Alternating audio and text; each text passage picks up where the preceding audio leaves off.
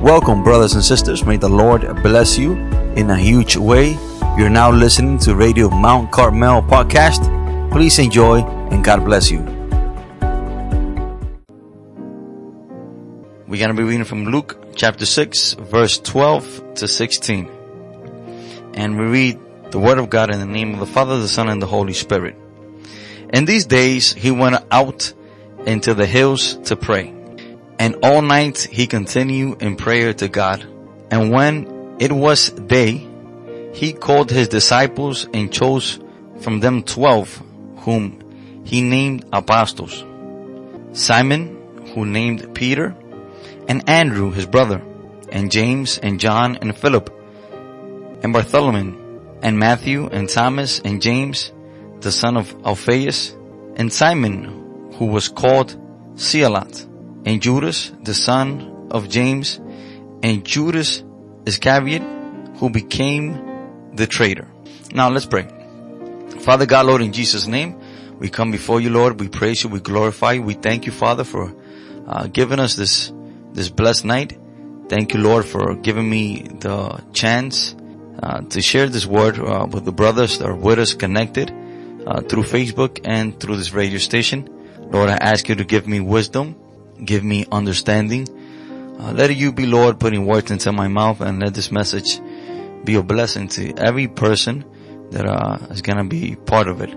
We thank you, Father. We praise you. We glorify you and we ask this in the name of Jesus. We say amen.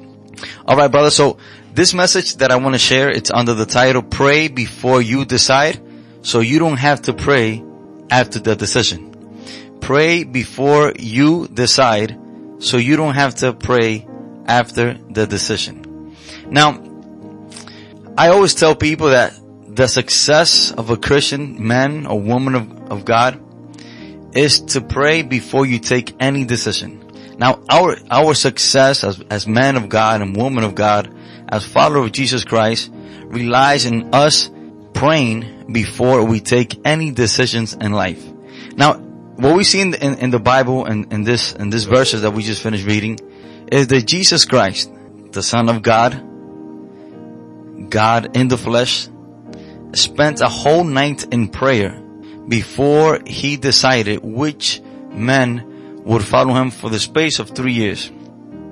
Now this is very important that we read and we understand what's happening here.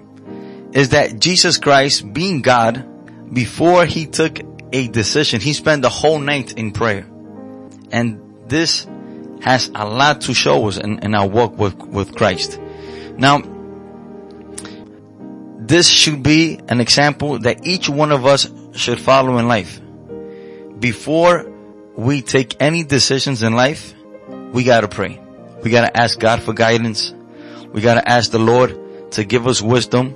Now, a lot of people, what they do is that they take decisions without praying, or after they decided, and they decided wrong because they didn't pray or ask God for direction, then they end up praying so that God would change the situations that came to them for the bad decision they took. Because whatever decision you take without the guidance of God is not going to be good. So now, what we as men of God need to do is that we need to pray before we decide. So therefore we don't need to pray after we decide so that God would change the decision that we already took. Now, Jesus being God spent a whole night in prayer before deciding which men would follow him and be part of his ministry for three years. Now, Jesus did not take this decision without talking to the Father. Today we have believers who perhaps think they might be wiser than Jesus Christ and they don't even ask the Father for direction before they decide. Now if Jesus Christ spent the whole night in prayer before taking this decision, how much more shouldn't we pray? Being the fact that we are in the flesh, that we are weak, that we are, uh, capable of making a lot of mistakes. Now if Jesus Christ being God, being perfect, felt the need to speak to his father before he decided, how much more then we need to pray before we make any decisions. Now, something very important. There will be moments in our life, there will be times in our life that we don't probably have the whole night to pray before we decide. or we probably won't have any time at all to pray before we decide. There's some decisions we gotta take right there on the spot. So now, what do we do? What do we do when we don't have time to pray before we decide? Now, there's a, a Bible verse that's been taken out of, out of context, or the explanation that has been given to this Bible text is not the correct one. Now, when we read First of Thessalonians 5:17, and the Bible says, "Pray without ceasing," what a lot of people think is that we got to spend a whole day in prayer. We got to spend uh, 24 hours a day praying, and, and, and this is what a lot of people think that this Bible verse says: "Pray without ceasing." That we got to spend the whole day in prayer, uh, spend uh, hours and hours and hours uh, in a corner praying. But this is not what the Bible says in this text. Now, God knows we got responsibilities, we gotta work, we got family, we got things we gotta do, so we can't spend the whole day praying. Now what this Bible teaches is that in the center of our thoughts, God gotta be there. What this teaches is that our thoughts and our decisions gotta be Christ centered. Now, when we pray without ceasing is that every decision we take, Christ has to be the center of it that every decision we take in life and everything we do, Christ has to be the center of it. So now there will be times that we probably won't have any time to pray, to spend the whole night in prayer. Now this is the situation and the times that we apply, uh, first of Thessalonians 5:17. You know, whatever decision you take, it has to be to honor God. Now, maybe in life, you and I are not a product of our circumstances. We are the product of our decisions. Our life is the outcome of the good or, or bad decisions we take in life. Now, whatever decision you take without the guidance of God will be a bad one. So now, the circumstances in life are products of our bad or good decisions. There will be decisions that we will take in life that a lot of people see it as the wrong one. There's gonna be decisions that we take under God's guidance that to some other people will be the wrong one. But now, if we prayed and the Lord guided us to take that decision, we gotta be assured that is the right one, that we will be victorious at the end of it. Now, even though a lot of people might think that the decision you took under the guidance of God is the wrong one, don't let that affect you. Don't let that feel uh, guilty for taking that decision, at the end of the day, you will be victorious because God guided you to take that decision. So now there's a Bible verse in, in, in the scripture and in the book of John chapter 13 verse 6 and 7. Uh, the Bible says when Jesus came to Simon Peter, Peter said to him, Lord, are you going to wash my feet? Jesus replied, you don't understand now what I'm doing, but someday you will. And we could apply that to some of the decisions we take in life. When God guides us to take a decision, a lot of people will not understand it then, at that moment, but we gotta rest assured that in the future people would understand and will understand why you took that decision because God would definitely give you victory at the end of it. Now, we gotta understand that as soon as we get up in the morning, as soon as we open our eyes, we need to start making decisions in life. We either decide to stay in bed or to get up. We decide either to pray or probably um, check our phones. And I, I hope the decision you take when you open up your eyes in the morning is to pray, not to get on your phone. Uh, as soon as we get up, we gotta decide either what we're gonna have for, for breakfast. Either we go to work or we not go to work. Uh, we gotta take a decision on what, how we're gonna dress.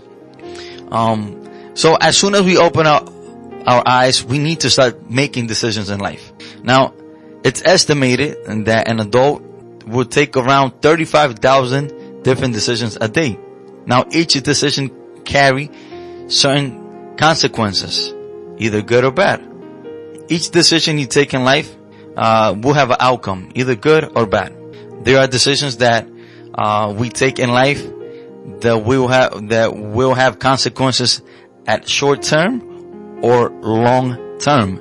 But rest assured that the consequences will come either good or bad for the decisions you take in life. So now, we have people that take decisions, bad decisions out of the will of God or without the guidance of God, and probably they don't see the consequences right there and then, but rest assured that the bad consequences will come to your life because whatever decision you take without the guidance of God, whatever decision you take without praying, you will have negative consequences uh, behind it. Now, I always tell people that the best thing we could do in our victory, in our success, in, in, in walking with God is praying before we take any decisions. Now, after we ask God for directions before we take a decision, there's a very, very important part in prayer, in the process of prayer, and that is waiting, waiting for God to answer. Now, this, this is the part of prayer that a lot of people don't like. We like to pray and, and, and probably get an answer right there and then. Now, but in the, in the process of prayer, a very important part of the process of prayer is actually waiting. We need to wait. So it's not only the fact that you ask God uh, to guide you in your decision. Now you need to wait for God's answer. Now in Psalms 40 verse 1, uh, the Bible says that the David waited patiently on the Lord. So now it's not only the fact that we gotta ask God to guide us and that's it. No, it's after we ask God's uh, guidance before we make any decision. We need uh, a, a, very important part of prayer, which is wait patiently. Now, the Lord has three ways of answering all of our prayers, but He will definitely answer your prayer. Uh, the three ways of the God will answer our prayer is yes, no, and wait. This is not the right time. But we gotta rest assured that the Lord will answer. Now we just need to wait for God, for, for God to answer. Now, there are many people who decided, uh, who took a decision without looking for God's guidance in prayer. And then they, they ended up praying so that God would change that decision that they already took. Now, let me repeat that again. There are people that take decisions without praying. And after they take the decisions without praying and the outcome are bad, then they want to pray so that God would change the outcome of the bad decision they already took. But now it doesn't work like that. What we need to do is pray before we decide so we don't have to pray after we decide so that God would change uh, the outcome of our bad decisions. Now, throughout my Bible research and the, the times I've read the whole Bible and, and, and, and what I've, and what I've read in the Bible, I've never found any Bible references of people that took wrong decisions without praying and ask God to turn back time so that they would choose otherwise. It doesn't work like that. You know, uh, a lot of us would, would hope that it, it, would work like that, that we would take decisions and, uh, and we see the bad consequences of our bad decision without, without praying.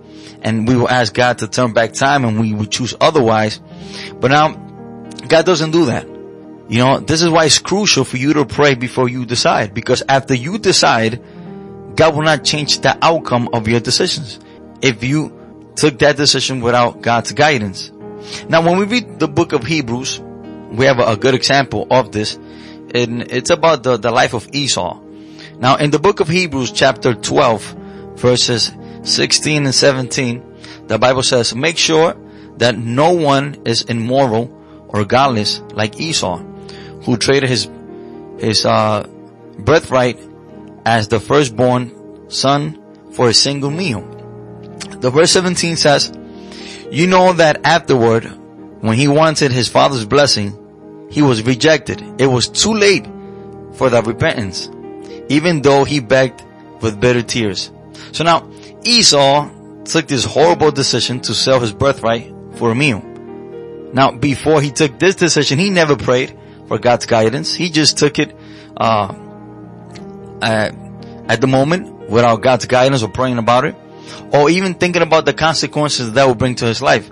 Now, after his father gave the blessing to his brother, he cried bitterly and begged with tears for the blessing, but the decision he already took to sell his birthright for a meal was already taken. So God did not turn back time so that he would choose otherwise. No, he had to face the consequences. Now, after making a bad decision without the direction of God, we can only face the consequences. God will not turn back time so that we choose otherwise. Now, what do we need to do when we decide wrong without the guidance of God and, and we we're facing bad, uh, bad consequences and we're going through troubles in, in our life for the bad decisions we took? Now, the only thing we need to do in moments like that is pray so that God will give us strength. Uh, we need to uh, humble ourselves and, and, recognize that we did wrong and ask God for forgiveness for deciding without His uh, counsel, and ask God to give us strength to face the consequences because God is not going to turn back time so that we would choose otherwise. Now, we need to ask ourselves, why do we a lot of times decide without praying?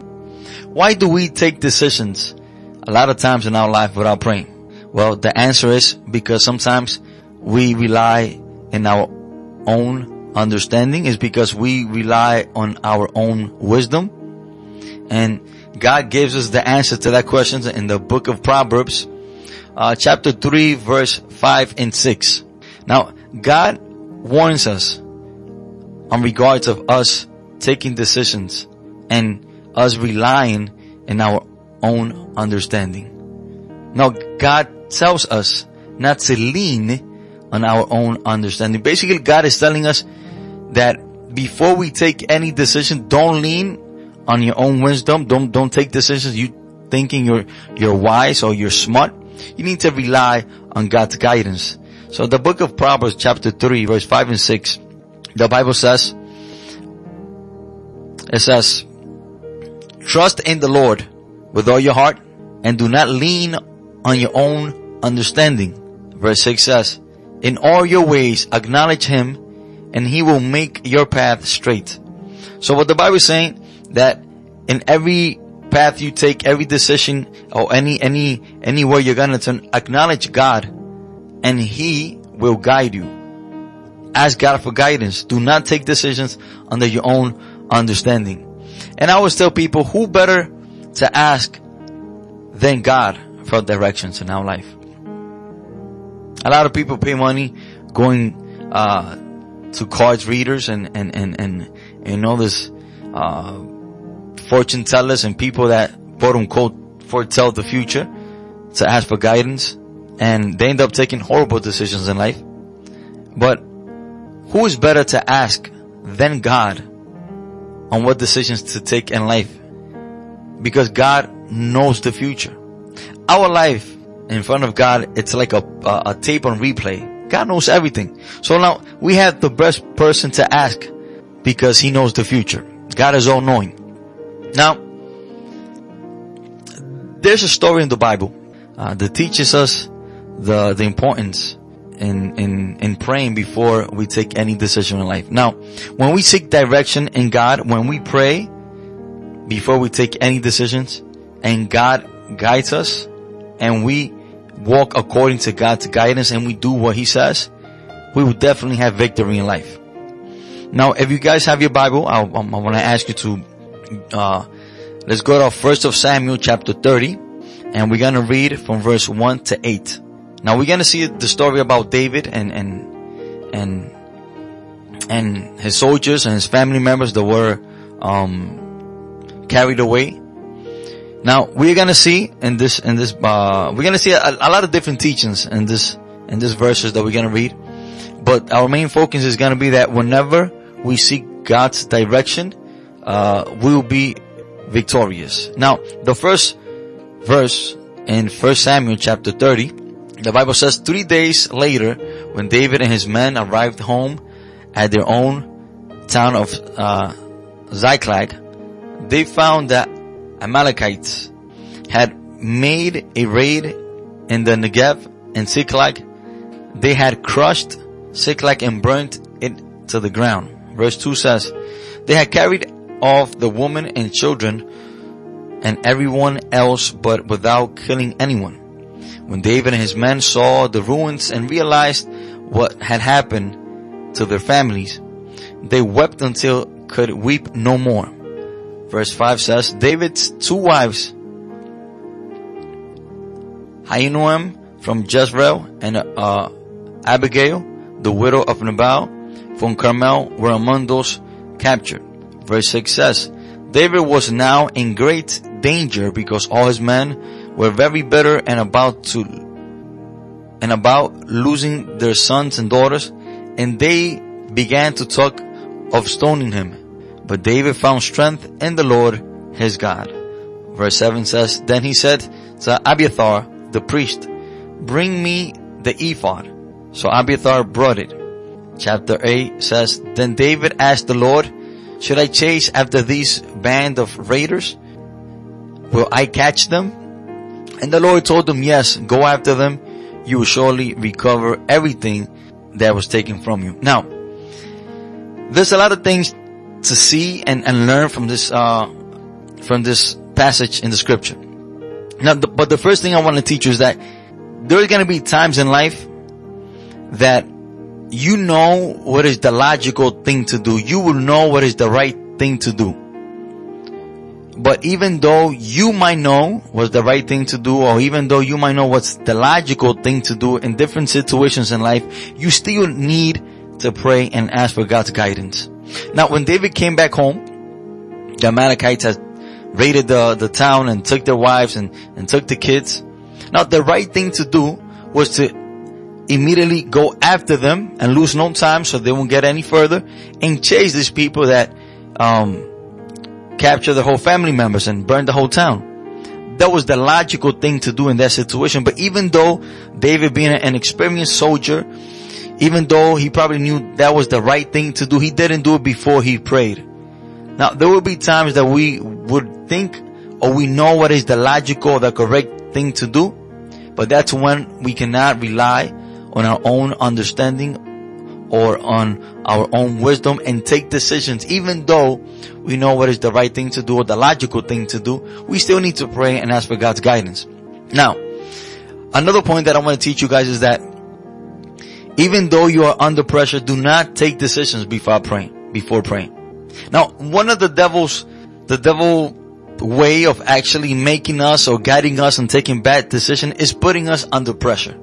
Now, David was under great pressure. The Bible says in verse 6 that his own men, his own soldiers, the people that actually backed him up, the people that fought for him, uh, the people, the people that he relied on, the people that had confidence on, were the one that actually wanted to kill him in that situation. The Bible says that his own men wanted to stone him. So now imagine under what pressure David was in in this situation. That your own men, your own soldiers, the people that actually watched your back for a whole bunch of years now are the ones that actually want to kill you.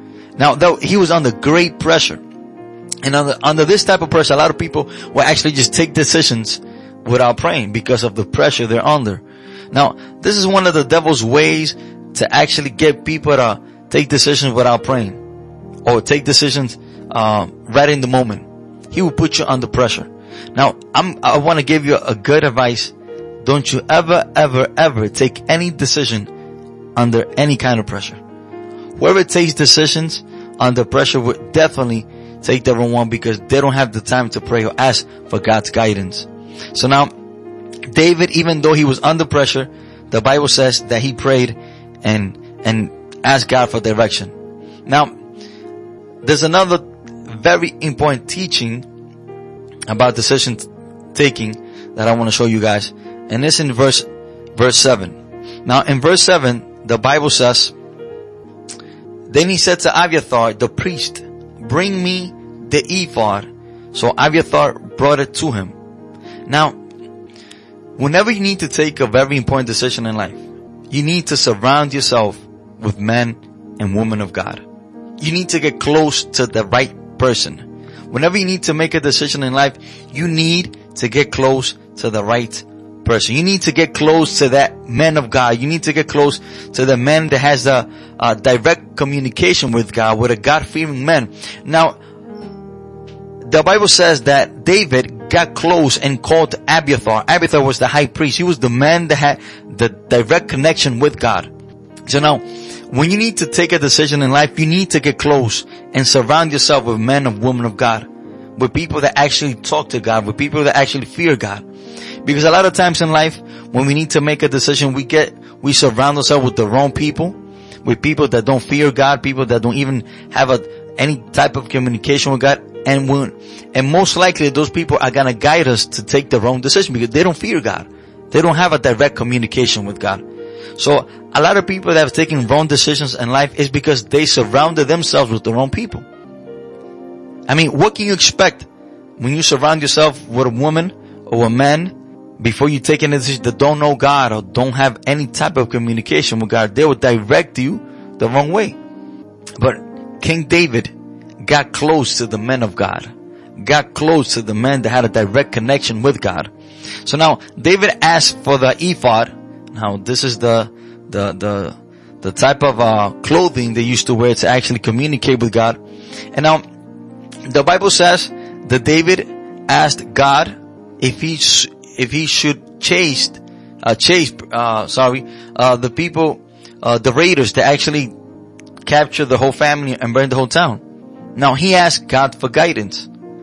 Now I could almost be sure that if David would have followed the raiders without asking God and without God's approval and he would have caught them, he would have been probably defeated because he would have done that out of God's guidance. But now because David asked the Lord for guidance and the Lord told him what to do, the Bible said that David chased these people, the Amalekites, and he actually found them and he actually destroyed them and uh, took brought his family back. Now, but there's a very important uh, part of uh, scripture that I, I actually want to share with, with, you guys. Before David actually got, found his family members. Now, is that God, when you ask God for guidance and you follow what God tells you to do and you actually do exact, the exact same thing that God tells you to do, God would put people in your path to actually help you. Now, while David was chasing the Amalekites in the desert, he found uh, a servant. He found a, a Egyptian servant. Well, this servant was actually part of the Amalekites. This servant that David found on his way in the desert, uh, um, getting his family back, was actually part of the people that actually burned the town and captured his family members. But now David asked this man if he would take him to the Amalekites.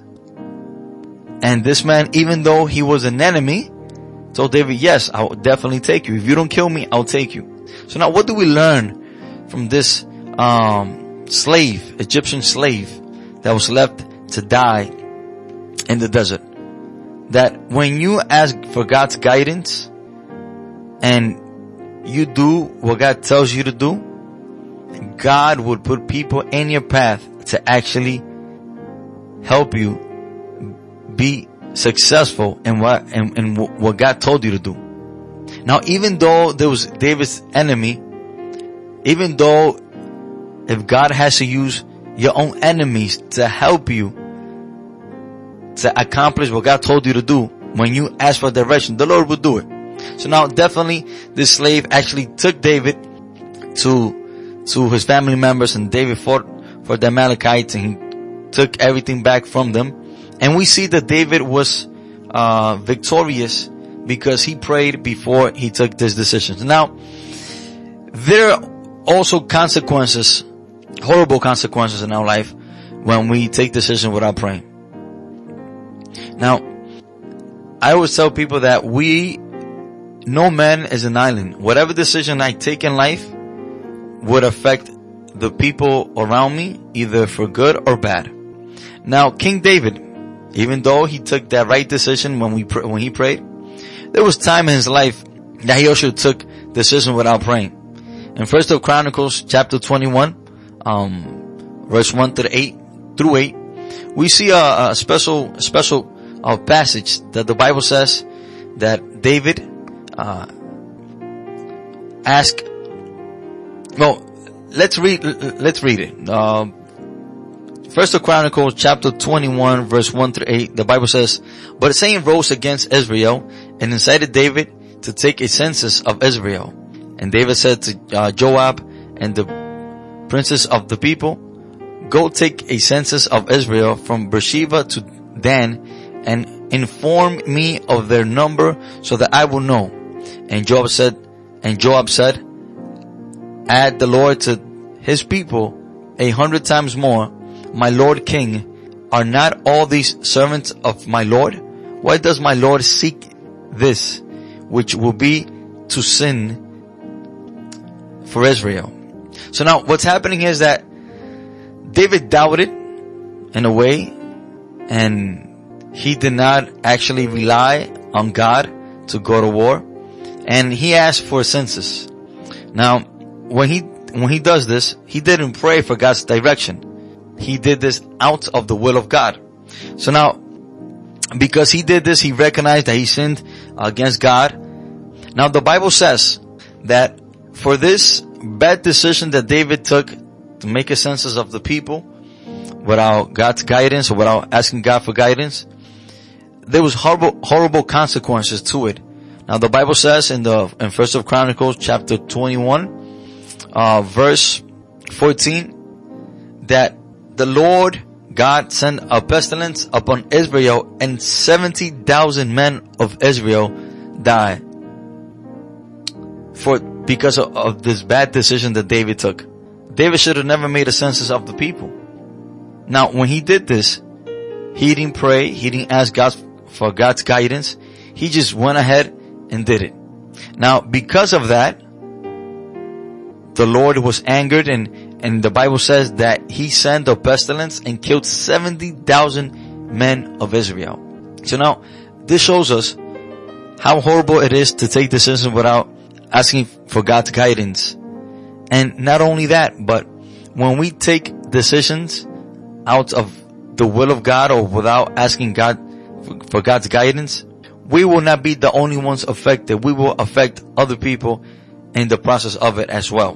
Now, the Lord has promised us, brother and sisters, that if we ask for His guidance, He shall definitely guide us.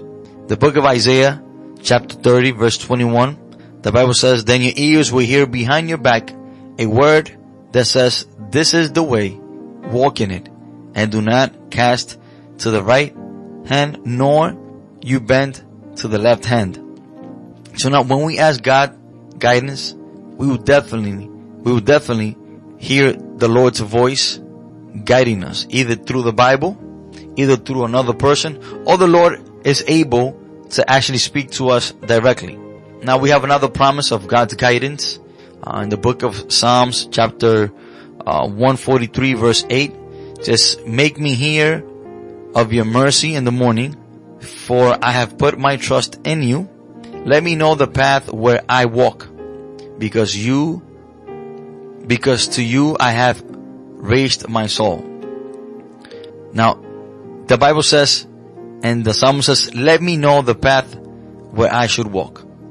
So now, when you ask the Lord for guidance, He will definitely let you know what path you should take. He will definitely let you know what decision you should take in life and always have confidence and have faith that the Lord will never guide you down the wrong path.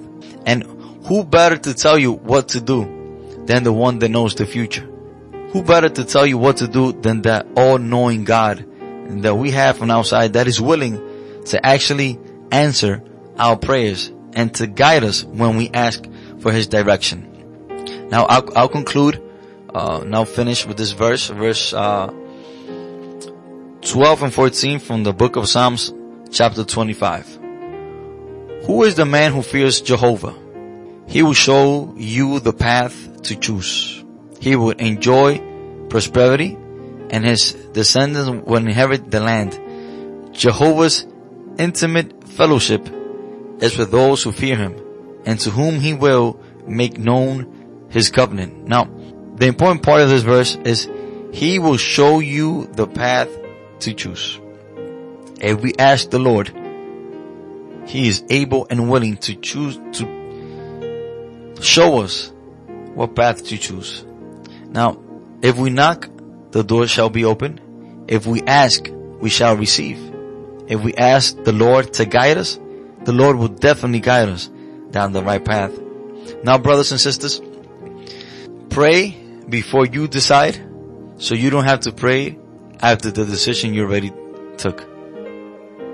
It is of our interest, it is crucial that before we, we take any decisions in life, we pray and we ask for God's guidance.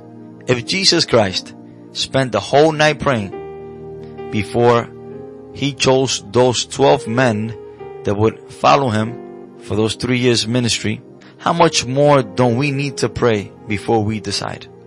If Jesus Christ being God, being the son of God, God incarnated, the Bible says that he spent the whole night in prayer talking to his father before he decided. How much more don't we need to pray? That we are limited, that we are weak and sinful. How much more don't we need to pray before we make or take any decisions in life? I hope that the Lord has spoken to you in, in any, any kind of way in this beautiful night that the Lord has given us.